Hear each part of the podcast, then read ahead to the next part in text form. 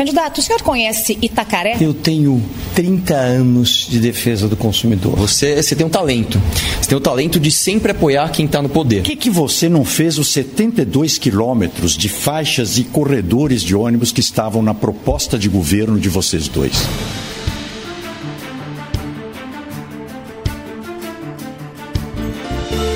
Esse é um trecho do último debate entre os candidatos a prefeitos das principais cidades brasileiras. No Brasil, a primeira tentativa de um encontro entre políticos na TV foi no dia 15 de setembro de 1960, dentro do programa Pinga Fogo da TV Tupi. Os presidenciáveis Ademar de Barros e Teixeira Lotti aceitaram um convite. Entretanto, Jânio Quadros recusou. Explicação aceitável de onde vieram, qual a procedência.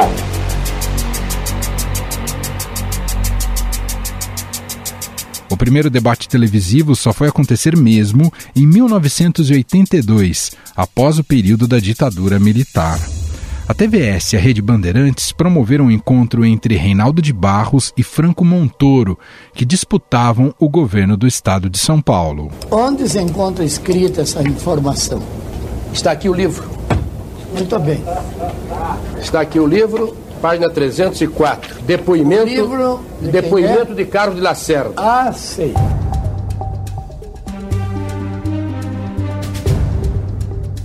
O que antes era uma grande novidade, capaz até de mexer com os rumos de uma campanha, hoje é visto com um certo ceticismo e uma dose de desconfiança, seja pelo eleitor, mas especialmente pelas emissoras de TV. Os formatos cada vez mais engessados tornam a experiência pouco agradável para o público. É isso que você vai na, fazer na prefeitura? Vai ser contra Candidato, tudo também? O seu tempo acabou.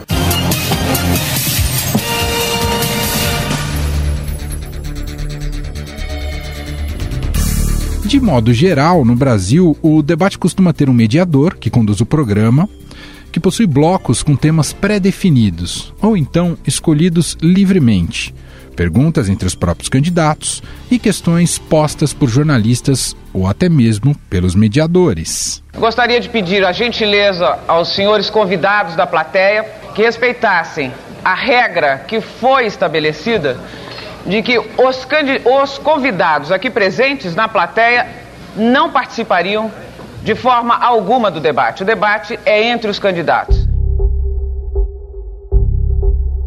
Claro que o ritmo e a qualidade do debate também dependem da estratégia adotada pelos candidatos. Tem aqueles que são mais burocráticos nas suas posições e evitam o confronto. A gente precisa cuidar das pessoas que estão passando dificuldades. Eu tenho ouvido nas ruas, nas periferias, as pessoas me dizendo: eu não tenho o que comer amanhã.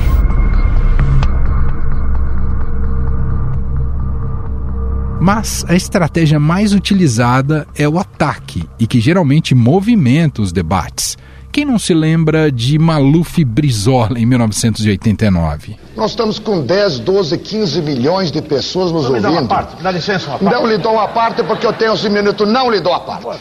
Não lhe dou a parte. Não eu pode dar minuto. parte. Não lhe dou a parte porque ele é antirregimental. Não lhe dou a parte. Não dá é antirregimental. Não dou. Não lhe dou a parte.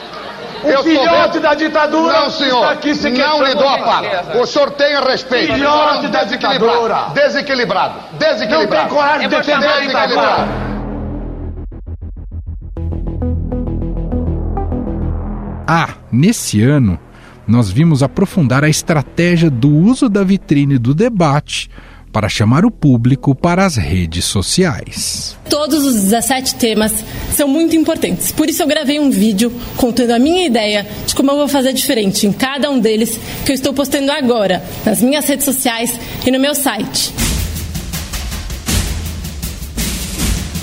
Afinal, o debate televisivo, tal como está colocado, mais ajuda ou atrapalha o eleitor?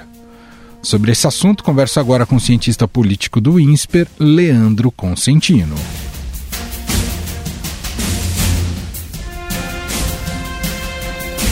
Tudo bem, professor? Como vai? Tudo bem, Emanuel. Tudo jóia. Prazer estar aqui falando com você e com todos os ouvintes do Estadão. Qual o peso que ainda exerce, se é que ainda exerce, os debates eleitorais transmitidos nas TVs abertas no processo eleitoral, professor? Acredito que ainda seja um importante instrumento para a gente conhecer um pouco dos candidatos, das suas propostas, mas ele já não tem a mesma relevância de antes, justamente porque hoje a gente tem um, uma, um mecanismo muito importante chamado internet, né? A gente tem uma ferramenta ali uh, chamada internet e ali a gente pode averiguar propostas, a gente pode conhecer esses candidatos melhor e as pessoas já costumam fazer isso muito mais hoje pela web do que de fato assistindo debates que, que tem um formato engessado, que tem uma, um horário ruim onde eles são transmitidos ah, e que contam com muitos candidatos e portanto a gente não tem a possibilidade de conhecer a fundo essas ideias. Então acho que eles padecem de um problema de forma e de conteúdo e, portanto, acho que eles já não, não gozam mais da relevância que já tiveram. Esse aspecto da quantidade de candidatos, que é muito evidente nesse processo eleitoral desse ano, né, das eleições municipais, isso não há opção que não seja mudar a legislação, porque os partidos não abrem mão de ter a presença de um candidato lá, não é, professor? Perfeito. É, eu acho que esse, na verdade, é um problema que ele está numa raiz mais profunda do que simplesmente os debates. Né? Ele tem que ver, inclusive, com o nosso próprio sistema partidário, que estimula uma quantidade muito grande de partidos, ele tem que ver com essa mudança uh, que a gente buscou trazer para a reforma eleitoral desse ano, que é a ideia de você evitar coligações no sistema proporcional, que é uma boa ideia, mas que ao mesmo tempo ela acabou estimulando com que os candidatos lançassem mais candidatos ao, ao pleito majoritário, ao pleito do executivo ali, e uh, ele traz essa sinalização complicada do ponto de vista prático para os debates, né? Quer dizer, é muito difícil para o eleitor, de fato, acompanhar um debate com tantos candidatos, onde, na verdade, poucos têm, eles têm pouco tempo para falar e poucos têm sacar ali em meio a todo mundo, né? Sim. E sobre essa, essas, esses dois modelos, né, que ficaram muito evidentes para o público brasileiro, aquilo que se uh, acompanhou e observou dos mais recentes debates eleitorais, feito pela, uh, promovido né, pela TV Bandeirantes, e que se reclamou mais uma vez né, do formato engessado e da quantidade de candidatos. E muita gente acompanhou também uh, o debate americano, Trump e Biden, que lá é muito mais livre do ponto de vista de regras. Só que aí o comportamento do Trump, especialmente do Trump, tornou o debate um pouco fora de controle.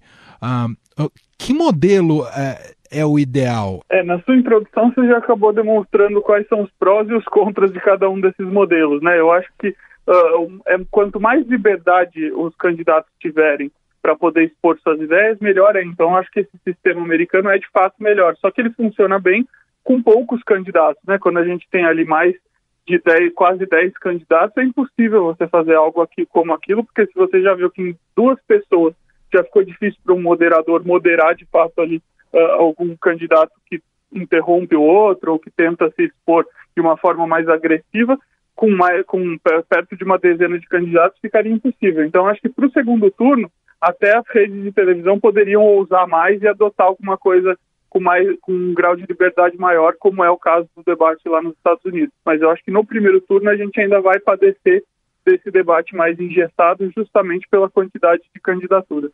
O papel hoje seria muito mais né, a função, né, olhando para as estratégias dos candidatos e partidos, olhar os debates funcionam muito mais como uma vitrine. Eu percebi que muitos candidatos usam essa vitrine apenas para divulgar suas redes sociais, também dado o tempo diminuto que todos têm para fazer suas defesas. Então, um pouco o debate virou uma, uma grande disputa por quem consegue defender a sua vitrine, professor? Eu acredito que sim, porque como a gente estava falando, como a internet hoje é o locus que as pessoas vão pesquisar, o que eles fazem é tentar criar algum tipo de situação, de frase de efeito, ou mesmo uh, trazer os eleitores e falar assim, olha, vamos lá e querem continuar entendendo a minha plataforma ou vendo o que eu proponho, vamos procurar informações ali nas redes, como se fosse uma isca, né? Mas eu acho que, que uma, um ponto importante que a gente tem que chamar atenção também é um pouco o horário que esses debates são transmitidos, né? Esses debates eles são transmitidos tarde da noite para uma população que trabalha no dia seguinte muito cedo e que de fato não vai acompanhar uma discussão séria nesse horário. Então, acho que assim, se querem, se as TVs querem ter uma centralidade novamente nessa discussão, trazer os debates para o dia a dia, talvez elas devessem antecipar um pouco esse tipo de coisa para perto do horário nobre, ou eventualmente esses próprios horários eleitorais que a gente sabe que são extremamente enfadonhos e, e marque, marketeados ali, eles poderiam muito mais uh, servir de instrumento se fosse no lugar colocado um debate ali, né? Os próprios debates cria-se uma, uma, uma espécie de idealização uh, em que as pessoas uh, vão se identificar com o candidato muito mais pela via emotiva e, e, a maneira como é a performance ali do candidato, né, o quanto aquilo atinge as emoções do que propriamente a parte racional de entender os argumentos, e, e isso continua sendo o grande fiel da balança até na definição do voto, professor? Acredito que sim, porque como você bem colocou, né, quer dizer, o debate hoje ele se tornou mais uma peça na estratégia de marketing dos candidatos, né, e nessa, nessa, nesse sentido, o que os marqueteiros querem, o que a equipe de marketing ali quer é pescar o eleitor e não tem forma melhor do que pescar um, eleitor por conta da emoção, né? Pela razão você consegue até fisgar, mas de alguma forma pode ser que ele mude de ideia mais adiante, ponderando, analisando as candidaturas. Pela emoção você consegue fidelizar de uma forma muito mais contundente esse eleitorado e como o debate se tornou a extensão da, da peça de marketing, certamente vai por essa por esse caminho do, do, emocional muito mais forte. Daí você vê a questão muito apelativa de alguns candidatos ou de tentar colar algumas coisas, né? Citando nominalmente uh, uma das, das, coisas que a gente viu ali na Bandeirantes, é o Celso Russomano falou assim: o presidente pegou na minha mão e disse cuide de São Paulo, né? Então acho que ali tem uma carga emotiva forte, de fato, que eu acho que eles querem passar ao eleitor dessa forma. Só para a gente fechar, professor, a, pensando do ponto de vista de bons oradores, a nossa classe política anda devendo muito nesse sentido. A gente sabe que isso na tradição americana é muito representativo e forte, né? E aqui no Brasil, qual é o estado hoje, professor? É, eu acredito que a gente tem, tem, tem a nossa classe política está devendo em vários aspectos e esse é um a mais, né? Se você pega os grandes debates no parlamento uh, lá, lá, atrás, no século XIX, depois você vai entrar no século XX e ver pessoas que construíram uh, a, a, democracia ali, pelo menos na década de 40, 50, depois veio a ditadura, depois na redemocratização você tinha grandes uh, oradores ali, o doutor Ulisses, Mário Covas. Hoje você tem ali um deserto muito grande de, de bons oradores, de bons parlamentares. Acho que o, o, o, problema é até mais embaixo do que simplesmente a oratória, mas eu acho que ela é um, um ponto fundamental e aí eu acho que isso deságua claramente nas candidaturas e por isso talvez o horário eleitoral e os debates acabem sendo um tanto enfadonhos para nós ultimamente. Muito bom. Nós ouvimos Leandro Consentino, cientista político e professor do INSPER. INSPER. Muito obrigado, viu, professor? Eu que agradeço, Emanuel. Um grande abraço. O professor citou o engessamento dos debates por parte dos marqueteiros políticos. E essa é uma discussão importante. No passado, antes dos meios de comunicação de massa, os debates políticos eram realizados em praça pública e valia quase tudo. Com a chegada do rádio, principalmente da TV, a ideia passou a não ser derrotado ou humilhado diante de milhões de pessoas. Essa mudança passa também pelos marqueteiros políticos dos candidatos, que também decidem sobre o formato e claro, ninguém quer ver seu assessorado ser encostado na parede em um confronto com um adversário. Até porque eu não sabia que o Pinóquio pelo menos lia. Eu não sei se ele sabe ler. Para quem não conhece o Congresso Nacional, talvez sim. Antes das eleições, beijinho, beijinho depois das eleições. Tchau. Respeite, eu estou falando, respeito o telespectador, a senhora fica quietinha. Desculpe, mas aparelho escritor não reproduz. Fale qualquer coisa aí. 30 segundos para a sua pergunta. Uma beleza, ótimo. É sobre esse papel desses marqueteiros no processo do debate eleitoral que Gustavo Lopes, nosso produtor, conversou com um cientista político especialista em marketing político, Rubens Figueiredo.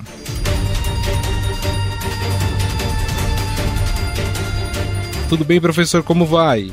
Tudo bem, Gustavo. É, na questão da, da equipe que está por trás do candidato, né? A gente sabe que esses debates eles só acontecem ou eles só são definidos as regras, como é que ele vai acontecer após uma reunião com, com a equipe de todos aqueles que vão debater né? É, a questão é, a, o senhor que é um especialista em marketing político, é, o, a pessoa que está tocando uma campanha eleitoral, ela aceitaria, por exemplo, um debate que fosse mais uh, uh, de confronto do que esse formato de, de pergunta, resposta, réplica e tréplica? Depende, depende da, posi da posição do candidato. Dizer, se, eu, se eu tenho um candidato, se eu estou assessorando um candidato que é líder nas pesquisas, então, para mim, interessa um debate extremamente morno. Agora, se eu estou assessorando um opositor, é interessante que eu consiga constranger o, o líder ou quem está na minha frente para que eu possa ganhar a atenção do eleitorado e possivelmente subir alguns pontos nas pesquisas de intenção de voto. Isso vai muito do, do, do estilo de, da estratégia de campanha, do estilo de campanha que cada candidato está adotando. Por exemplo, é, no, no, debate da, nesse mais recente da Rede Bandeirante, não é interessante para o Celso Russomano ou para o Bruno Covas, que estão em, em primeiros lugares, é, debates muito acalorados com seus adversários. Então, nesse sentido, o que é aconselhável é que os líderes façam um debate sem muita é, discussão, sem muita coisa que possa comprometer o posicionamento que eles estão ostentando nesse momento. Existe também, é, professor, por parte aí dos candidatos, da campanha dos candidatos, é, o receio de se expor demais em um debate, de acabar falando alguma coisa é, um pouco demais e isso seja usado é, posteriormente por outros candidatos contra, contra ele. É, o, o momento do debate é um momento de muita tensão, tanto para candidato quanto para equipe. É, isso é verdade. Você pode ter uma escorregada de um candidato, uma frase infeliz, uma colocação que possa ser mal interpretada. E o que acontece muito, Gustavo, é que depois do debate, a edição do debate, onde os adversários de, de cada debatedor colocam nos seus programas ou nas suas redes sociais é, trechos de, de, da intervenção de seus adversários, que nem sempre tem a ver muito com o contexto da resposta. Então é sempre muito perigoso é, você ter um candidato, por exemplo, que faça uma declaração é, muito infeliz e possa ser rotulado através principalmente das, das redes sociais como aquilo que ele é, não desejaria ser, não desejaria ter aquele traço na sua imagem é, pública. Então realmente é um momento de, de tensão tanto da, da equipe quanto do, do candidato debatedor, tanto isso é verdade que é, os treinamentos são feitos com é, muito rigor e muita intensidade antes de cada debate. Quer dizer, os, os candidatos realmente se preparam para ir debater com seus adversários. É, anteriormente o senhor falou sobre as estratégias, né? O senhor citou ó, quem está na frente nas pesquisas geralmente se resguarda mais, né? Tenta evitar mais o confronto, diferente de quem está lá embaixo que quer é, o confronto, né? Porque é através do confronto que ele consegue ali talvez tirar o outro candidato do sério, enfim, é, fazer alguma coisa que possa aí render uma queda na, na porcentagem do, de um candidato e até um ganho na sua própria porcentagem. Essa estratégia ela é definida pela equipe do candidato é, de que forma? É só a colocação dele nas pesquisas ou, ou, outros, ou outros pontos são levados em conta, professor? Veja bem, o ideal é que seu candidato, o candidato que você está assessorando, ajudando, ele represente alguma ideia para o eleitorado. É, o candidato tem que representar uma ideia para o eleitorado. E se essa ideia que ele representa é uma ideia bem aceita pelo, pelo, por um número expressivo de eleitores, é interessante que no debate ele reforce essa ideia. No debate da Bandeirantes, por exemplo, o Russomano colocou uma ideia nova, que pouca gente sabia que ele era, pouca gente eu digo no conjunto do eleitorado, né? Claro que os mais esclarecidos sabiam, mas ele colocou para o conjunto do eleitorado que ele era uma ideia nova, que ele era o candidato do, do Bolsonaro. Então ele, ele, além da imagem que ele tinha, que é a imagem do protetor do, dos consumidores, que gerou um recall muito grande, que é o colocou pela terceira vez na liderança das primeiras pesquisas antes do pleito. Além disso, ele colocou um componente novo na, na, na, sua, na sua imagem. Então, isso é uma estratégia que eu considero um pouco arriscada, que não precisaria ser colocada dessa maneira antes de ser testada é, nas pesquisas de, de opinião. o Bruno Covas representa a continuidade do trabalho que ele, Bruno, considera bem feito. Então, nesse sentido, é interessante que você é, defenda com energia aquilo que você representa e refute também com energia quando um adversário fala que não é verdade aquilo que você está expondo. Nesse sentido, o eleitorado dá, muito, dá muita importância, respeita aqueles candidatos que defendem de forma aguerrida as suas posições, aquilo que ele pensa. Queria que o senhor, é, na, na, sua opinião, obviamente, é, o que o senhor considera um formato ideal de debate, um formato atrativo para quem está assistindo, além de informativo também para que as pessoas consigam, ali naquele programa, escolher o seu candidato à melhor proposta? É, eu, eu diria que além da melhor proposta, Gustavo, eu, eu, os debates deviam ter é, em seu início um diagnóstico da situação da cidade nos casos eleições é, municipais. Porque a gente vê, por exemplo, candidato falando de capacete que liga a moto e outras, e outras coisas, quando a gente, o, o eleitor ele precisa ter, é, ter uma visão de como é que os candidatos veem a cidade, como é que os candidatos, quais são os diagnósticos que os candidatos fazem para ter aquelas propostas que eles expõem. Nesse sentido, haveria alguma lógica entre aquilo que o candidato avalia que a cidade é e aquilo que ele pretende fazer é, caso seja eleito. Outro, é, como a legislação exige que todos participem, eu acho muito difícil você criar algo extremamente inovador em uma eleição no primeiro turno com 11 candidatos, como é o caso de São Paulo. E no segundo turno, o que deve acontecer é que o maior número possível de, de temas é, livres, além dos mais importantes, e um debate com é, resposta, réplica, tréplica, e se alguém for ofendido, um, de, um desejo, um direito de resposta final. É, só assim o debate vai ficar mais dinâmico e mais interessante. Bom, nós entrevistamos o cientista político do CEPAC, né, que pesquisa e comunicação, ele é diretor do, do CEPAC, é, também especialista em marketing político, Rubens Figueiredo. Professor, gostaria mais uma vez de agradecer, muito obrigado, viu? Eu que agradeço, obrigado. Estadão Notícias. Estadão Notícias desta terça-feira vai ficando por aqui. Contou com a apresentação minha, Emanuel Bonfim, produção de Gustavo Lopes e montagem de Moacir Biasi. Diretor de jornalismo do Grupo Estado é João Fábio Caminuto. O nosso e-mail podcast@estadão.com. Um abraço para você e até mais. Estadão Notícias.